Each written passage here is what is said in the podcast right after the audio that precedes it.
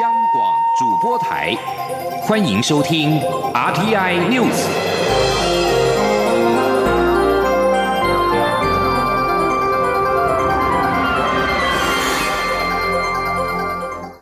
听众朋友您好，欢迎收听这节央广主播台提供给您的 RT News，我是张顺祥。行政院发言人丁仪明今天上午宣布，经济部长沈荣金接任行政院副院长。经济部政务次长王美花升任经济部长，两人将在二十号交接之后走马上任。丁一鸣表示，沈荣金跟王美花在经济部服务多年，对产业熟悉，希望两人能够在武汉肺炎后疫情时代为台湾的经济复苏贡献所长。记者王维婷的采访报道。前行政院副院长陈其迈辞官参选高雄市长补选，行政院长苏贞昌决定由经济部长沈荣金接任行政院副院长，经济部次长王美花升任经济部长。行政院发言人丁仪明十九号表示，沈荣金在经济部服务三十八年，自二零一七年八月上任以来，积极推动产业创新、能源转型，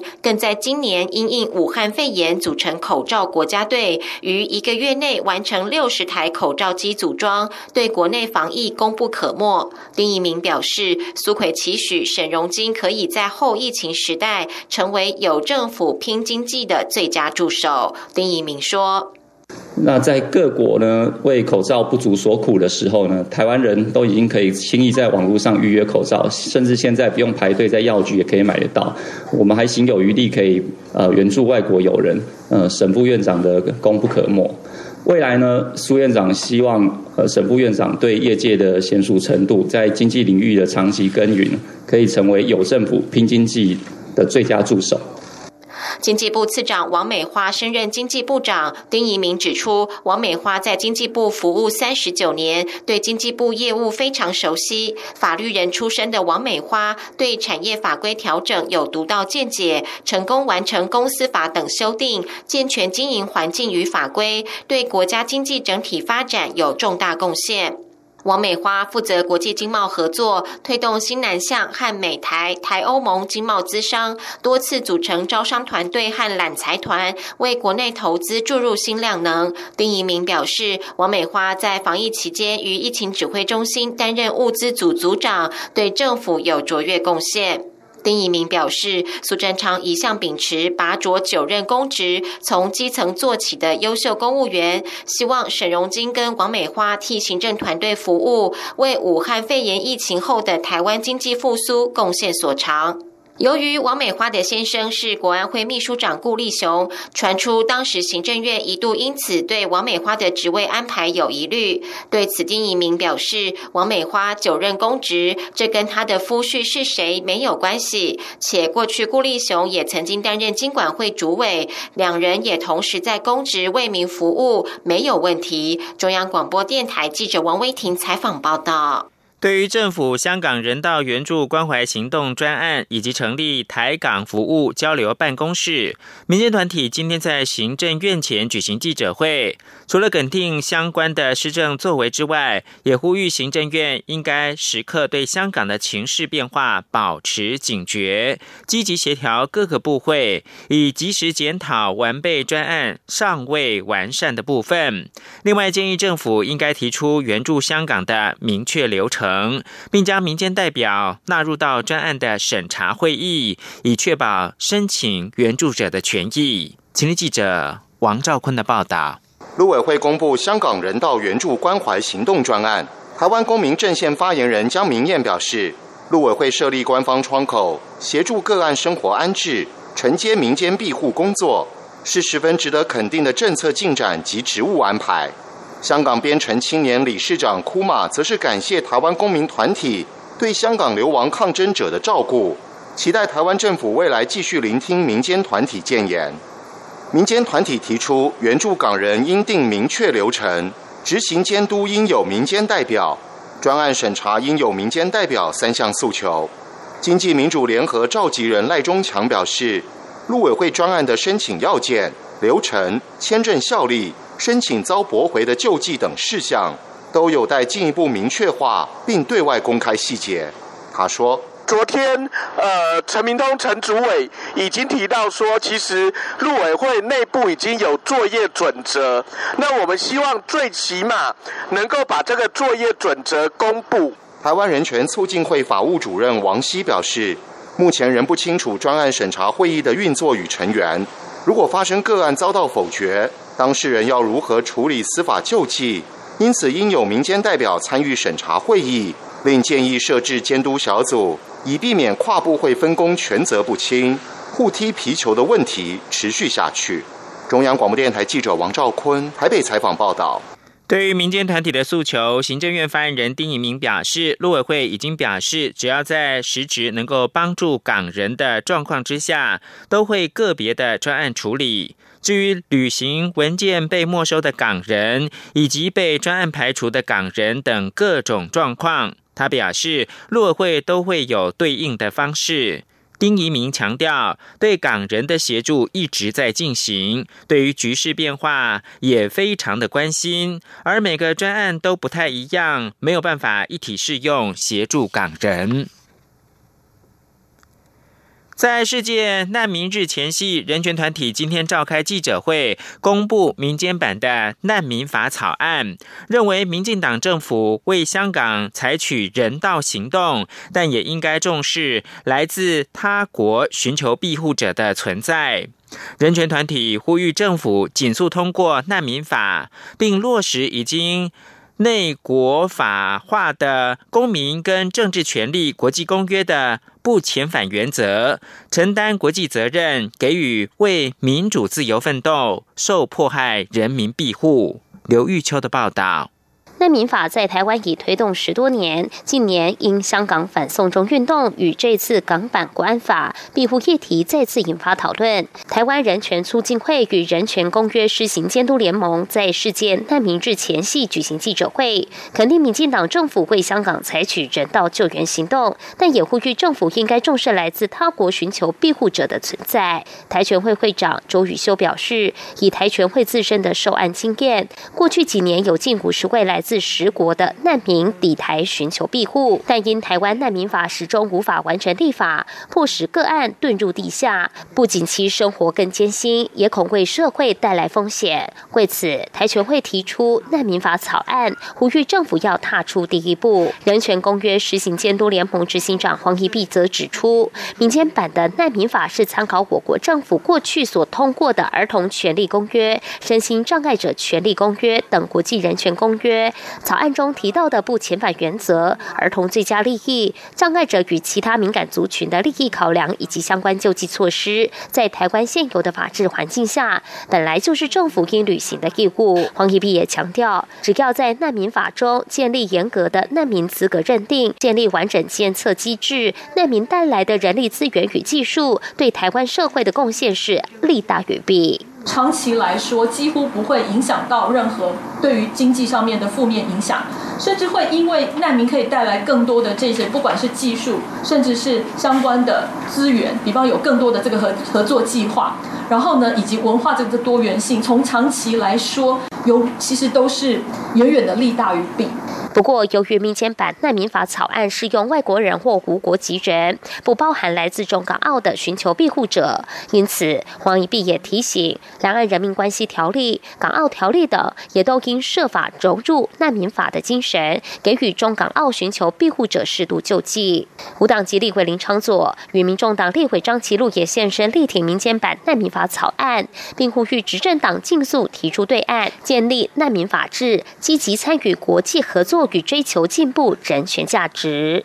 中央广播电台记者刘秋采访报道。国民党今天召开改革委员会，两岸组提出建议报告，表示历届政府关于九二共识一中各表的表述，皆基于中华民国宪法，并呼吁中共当局尊重中华民国是一个主权国家的事实，没有中华民国就没有九二共识。建议案中也提出推动设置两岸意外防治机制，以及制定党公职两岸交流行为准则。记者欧阳梦平报道。国民党改革委员会十九号举行全体会议，由两岸论述、青年参与、财务稳健、组织改革等各分组报告共识与建议，并进行综合讨论。在两岸论述组的建议报告中，提出四大支柱建构和平稳定的台海新关系，包括坚持中华民国主权、拒绝一国两制，并呼吁中共当局正视中华民国，如此才有九二共识。同时，应该恢复中华民国在国际组织应有地位。两岸论述组。召集人林玉芳说：“中共必须要正视中华民国的存在。两岸关系之所以今天很多的不平顺，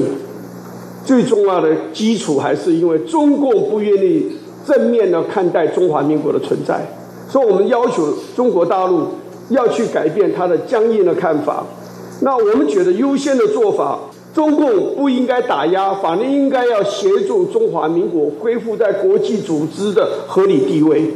第二是推动两岸人权协议。报告中表示，政治意识形态不应是侵害人民自由的借口，对岸不应该借由反台独之名，强迫来往两岸的台湾民众及企业表态，甚至以各种理由留置关押。民进党政府通过的反渗透法，则有部分条文不当扩大行政裁量，侵害人民言论结社自由，以示违宪，应该废除。另外，建议报告中也强调，台海和平是两岸共同的责任，中国大。陆应该放弃对台武力威胁，减少基建绕台，应该建立两岸意外防止机制及行为准则，以避免任何擦枪走火的风险。最后，则是以互利双赢和透明监督健全两岸经贸。建议国民党应该持续推动两岸协议监督条例的立法，在此基础上寻求民意，继续推动两岸服务贸易协议后续程序以及货物贸易协议谈判。同时，应该制定党公职两岸交流行为准则。杜绝不正当的利益交换。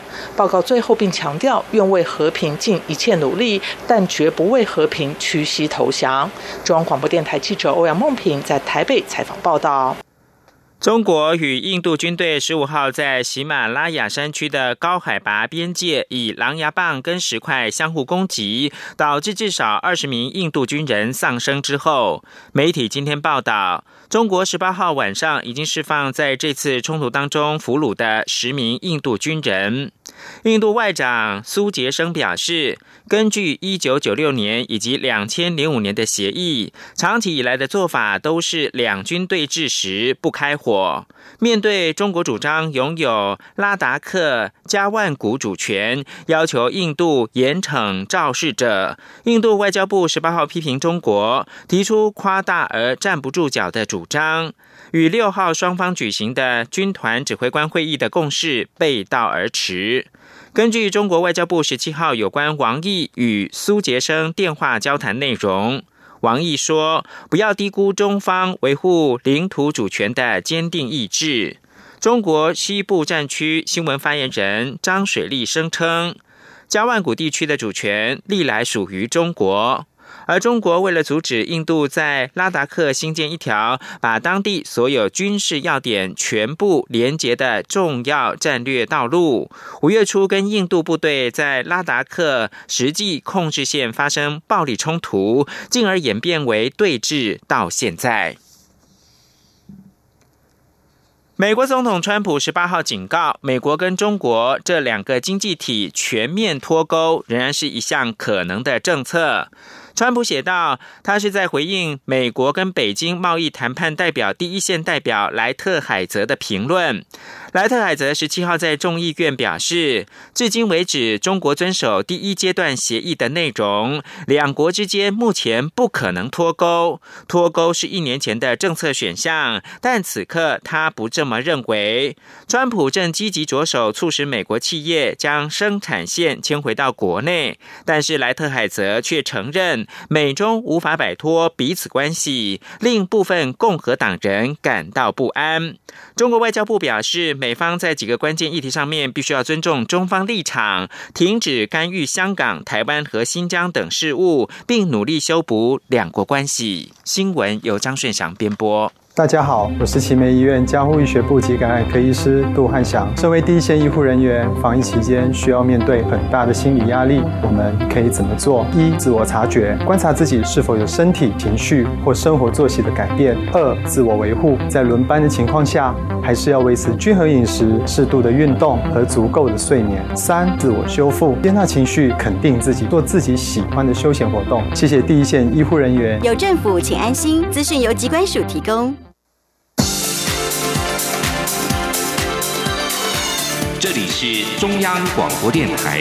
台湾之音，欢迎继续收听新闻。欢迎继续收听新闻，我是陈怡君。第六届监察委员提名将在今天下午三点正式的公布。蔡英文总统将提名前总统府秘书长陈菊出任监察院长兼首届国家人权委员会主委，前台东县长黄建庭出任监察院副院长。总统府昨天晚上强调，监察委员人士是以超越党派为思考，并且能够涵盖多元领域、兼容多元意见、化解社会对立为考量。对于国民党籍的黄建庭将接受蔡总统提名为监察院副院长，国民党主席江启臣今天受访的时候表示，黄建庭在昨天晚间当面向他说明此事，他尊重黄建庭的个人决定，但还是会依党纪相关办法来处理。对于蔡总统此举，江启臣表示，如果是要朝野合作，应该走政党途径，才是真正对在野党示出善意。记者欧阳梦平的报道。总统府十九号下午将说明监察院正副院长及委员的提名名单，其中国民党籍台东县前县长黄建庭将接受蔡英文总统提名为副院长。国民党主席江启臣十九号上午出席改革委员会全体会议前受访，证实黄建庭在十八号晚间拜访他，两人会面后，他才知道提名一事，事前也从未想过。他尊重黄建庭的个人决定，但一切还是会依照党纪相关办法处理。江启辰也指出，这不是政党合作下产生的结果。如果蔡总统希望朝野合作，应该走政党的途径。他说：“如果是要政党合作的话，那应该要走政党途径。我想这个才是真正的啊朝野的合作，然后也对在党释出善意，应该是走政党合作的方式才对。”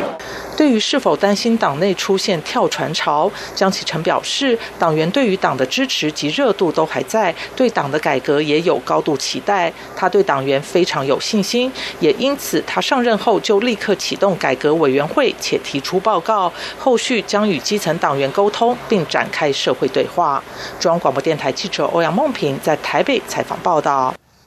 继续关心用药安全，食药署今天表示，美国食品药物管理局 FDA 以及欧洲药物管理局 EMA 都停到了含雷尼替丁药品中的不纯物 N 亚硝基二甲胺，也就是 NDMA，会随存放时间拉长或者是高温而增加它的含量。由于 N 亚硝基二甲胺也是可能的致癌物，因此食药署即刻对内清查，并且要求厂商在七月底之前要提出安全。评估资料，否则八月一号起就要求暂停使用。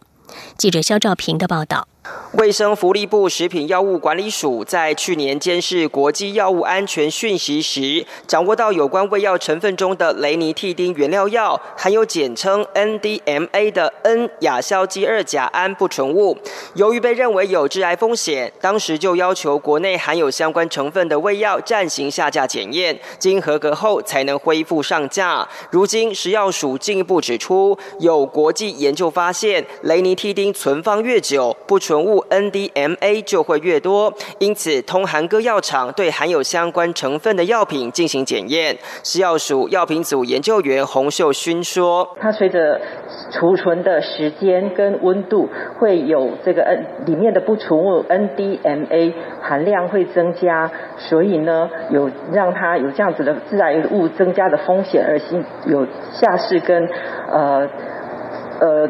停止贩卖的情形。洪秀勋表示，食药署也进一步了解国内供应情况，并要求厂商必须在七月底前提出药品不纯物的安全检测报告，否则八月一号就禁止贩售。他也说，食药署在六月十一号接获中华裕民健康事业股份有限公司提出的检验报告，确认有部分药品超标，因此发文要求紧急下架，并要求在一个月内完成回收。他说。那他总共验了一百二十一批，那其中呢有十一批的药品，这个 ranitidine 的药品呢，它的含量是高出了我们每日的摄取量，所以我们发文要求中化，它必须要做下市回收。食药署表示，这次会要求先下市的原因，主要是还要厘清时间、温度变化对 NDMA 的影响程度，同时他们也会持续评估药品安全性、替代药品量以及国际供药情况，再考虑对有风险的药品予以下市。中央广播电台记者肖兆平采访报道。继续关心天气，中央气象局表示，未来一周台湾各地依旧都会是晴朗炎热的天气形态。华东纵谷摄氏三十八度以上的极端高温灯号也将会持续。因此，二十一号下午出现日环食当天，各地的天文迷都渴望看到高清版的天文奇景大秀。记者吴丽君的报道。气象局表示，最近几天，直到二十一号，台湾各地在太平洋高压笼罩下，大都是晴到多云的天气。只有山区午后会有些热对流发展，不过影响范围仅限于山区。值得注意的是，一连几天高温炎热的天气，短期内还看不到退烧的迹象。提醒民众，非必要请勿长时间逗留户外，外出活。动时也要做好防晒工作，并多补充水分。气象预报员陈建安说：“提醒大家，是气温都相当的炎热，各地的高温都在三十三度以上。从在大台北地区、基隆、宜兰地区以及中南部的近山区的气温有可能到达三十六度左右。那华中纵谷的话，因为缺乏海风调节，容易出现三十八度以上的极端高温。那也因为云量比较偏少的关系。”各地紫外线指数容易达到过量甚至危险期。至于二十一号将上演的日环食天文大秀当天，各地依旧是多云到晴，只有中南部沿海地区清晨时分可能受到陆风和环境风场符合的影响，局部地区会有些零星降雨，但是讯号并不明显，大致上都是相当适合观赏的天气形。态，因此各地的天文迷都渴望在不受干扰的情况下，看到这个高清版的天文奇观。所以下周一开始，随着低压带北台，西南风也会伴随较多的水汽，因此中南部地区从清晨到上午之间，可能会有些局部短暂阵雨，但是影响范围有限。不过在水汽影响下，高温。会略降一两度，但整体来说，未来一周依旧是太阳高照、大地高烧的天气。中央广播电台记者吴丽君在台北采访报道。气候变迁引发的问题冲击全球，多个台湾的青年学生环保团体今天齐声呼吁行政院应该成立温室气体减量及管理法咨询委员会，透过由下而上的意见沟通，不仅落实世代正义，也让整体减碳政策与方向可以更加的完备。记者肖兆平的报道：在气候变迁影响下，已经严重冲击地球生态系统以及人类生活。如果不马上应应，下一代的环境将会更加严峻。因此，台湾各青年环保团体十九号就联合举行记者会，呼吁行政院应成立温室气体减量及管理法咨询委员会，由全国各高中生组成的高中生的循环经济社团代表李义婷十九号不仅表达他们对全球气候变迁的忧心忡忡，也提出他们对减碳行动的急切呼吁。他说：“但是事实上，就是在六十年过后，七十七岁的我，应该面面要面对的世界，就是升温超过两度的世界，就是超越崩坏临界点的世界。也就是全球冰层会开始崩解，造成高达四亿的水人口水资源缺乏。夏天的热浪会导致上成千上万的人死亡。台大风险社会与政策研究中心总计划主持人周桂田则前来声援力挺。他不仅认同成立温室气体减量及管理法咨询委员会，也呼吁政府应启用能源税等政策工具，才能有效推动气候政策。他说。非常同意，应该成立这样咨询委员会来修订这个温管法底下比较重要，譬如说现在碳费的问题，行政院应该要赶快通过前年底这个能源转型白皮书里边的草案，哈，里边有一个重要的规定，就是在今年二零二零年财政部应该要提出能源税的一个草案。那如果没有这样一个政策工具，我们高喊减碳其实是空喊口号。包含中央大学绿巨人社、台大气候行动社、政治大学 Green Twenty Four 永续社等青年环保团体都齐声呼吁，应成立温管法的咨询委员会，借此广纳各社会阶层意见，落实由下而上的公民参与，让减碳政策可以更有效率。中央广播电台记者肖兆平采访报道。继续关心国际消息，北韩日前炸毁了两韩联络办公室，造成两韩关系紧张。南韩总统府青瓦台发言人江明硕今天在记者会上表示，总统文在寅上午已经接受了统一部长金炼铁的辞呈。韩联社报道，金炼铁十七号上午向青瓦台表明辞意，表示将为两韩关系恶化承担全部责任。他去年四月就任统一部长，仅任职一年两个月。文在寅预料将会尽快的提名继任人选，以防统一部长职位悬缺。目前，执政党议员李仁荣和前青瓦台秘书市长任中熙被视为热门的人选。北韩领导人金正恩的胞妹、劳动党中央委员会第一副部长金宇正，近日为脱北者空飘反北韩文宣一事，接连抨击南韩。北韩十六号更是炸毁了位于开城市的两韩联络办公室，还宣称将重新在金刚山旅游区和开城工业园区部署部队，还拒绝南韩派遣特使等提议。德国总理梅克尔十八号敦促欧洲联盟在七月底之前，针对七千五百亿欧元（折合大约八千四百三十亿美元）的振兴方案达成协议，重振受到 COVID-19 疫情重创的欧洲经济。梅克尔说：“如果能够在暑假前达成协议，是最好不过。”他呼吁各个成员国妥协，以便在年底之前批准这项振兴方案。欧洲联盟执行委员会主席范德赖恩提议设立这笔巨额基金，帮助欧盟走出有史以来最为严重的经济衰退。提议的振兴方案内容包括了援助款项五千亿欧元和贷款两千五百亿欧元，这也是欧盟迄今规模最大的经济振兴方案。这项计划需要欧盟成员国无异议通过，不过却遭到了奥地利和荷兰等财政立场保守成员国的强烈反对。梅克尔呼吁所有成员国面对前所未有的情势，秉持妥协的精神采取行动。欧洲理事会预定六月十九号举行视讯峰会，讨论这项引发争议的振兴方案。澳洲总理莫里森今天表示，澳洲正遭受到有国家政府支持的大规模骇客攻击，目标是政府、公共部门以及企业。莫里森在一项紧急召开的记者会中表示，最近几个月来，有政府角色的骇客发动对澳洲的攻击，目标行动涵盖各个领域，包括各级政府单位、企业、政治组织。教育、医疗、基础服务供应者以及重要基础设施的营运者等。莫里森指出，澳洲机构目前正在遭受精细政府支持的骇客攻击。他还意有所指的表示，有能力发动这类攻击的国家并不多，但澳洲不会明白的指出哪一个国家必须为这件事负责。澳洲是美国的盟友，最近与主要贸易伙伴中国的关系恶化。